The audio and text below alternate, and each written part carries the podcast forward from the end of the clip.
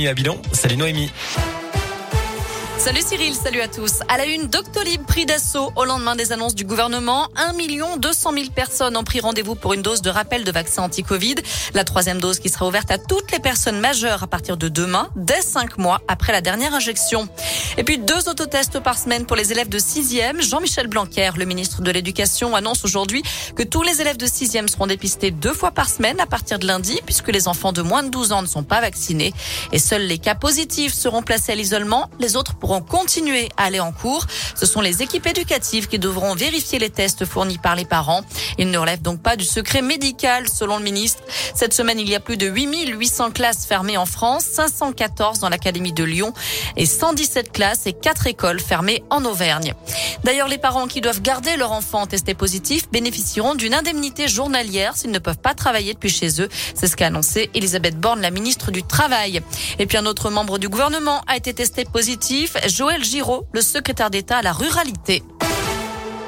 Il avait menacé sa, voisine de 17 ans avec une carabine. Un homme de 39 ans a été condamné à 5 mois de prison avec sursis pour des faits qui remontent au 9 octobre dernier à Montchal, dans le forêt. La jeune fille était allée chercher son poney qui venait de s'échapper et qui broutait l'herbe dans le pré du voisin. Ce dernier aurait voulu l'intimider, selon le progrès. La neige attendue ce week-end partout dans la région, dans la Loire, le Puy-de-Dôme, mais aussi sur les monts du Lyonnais et du Beaujolais. Quelques flocons possibles en pleine également. Nous referons un point sur la météo à la fin de cette édition. Dans l'actu en France, de nouvelles accusations contre Nicolas Hulot, l'ex-ministre et animateur télé, a fait l'objet d'un reportage diffusé hier soir dans Envoyé spécial sur France 2. Trois femmes dénoncent des faits d'agression sexuelle. D'autres témoignages ont suivi dans la soirée, notamment celui de l'actrice Maureen Dor.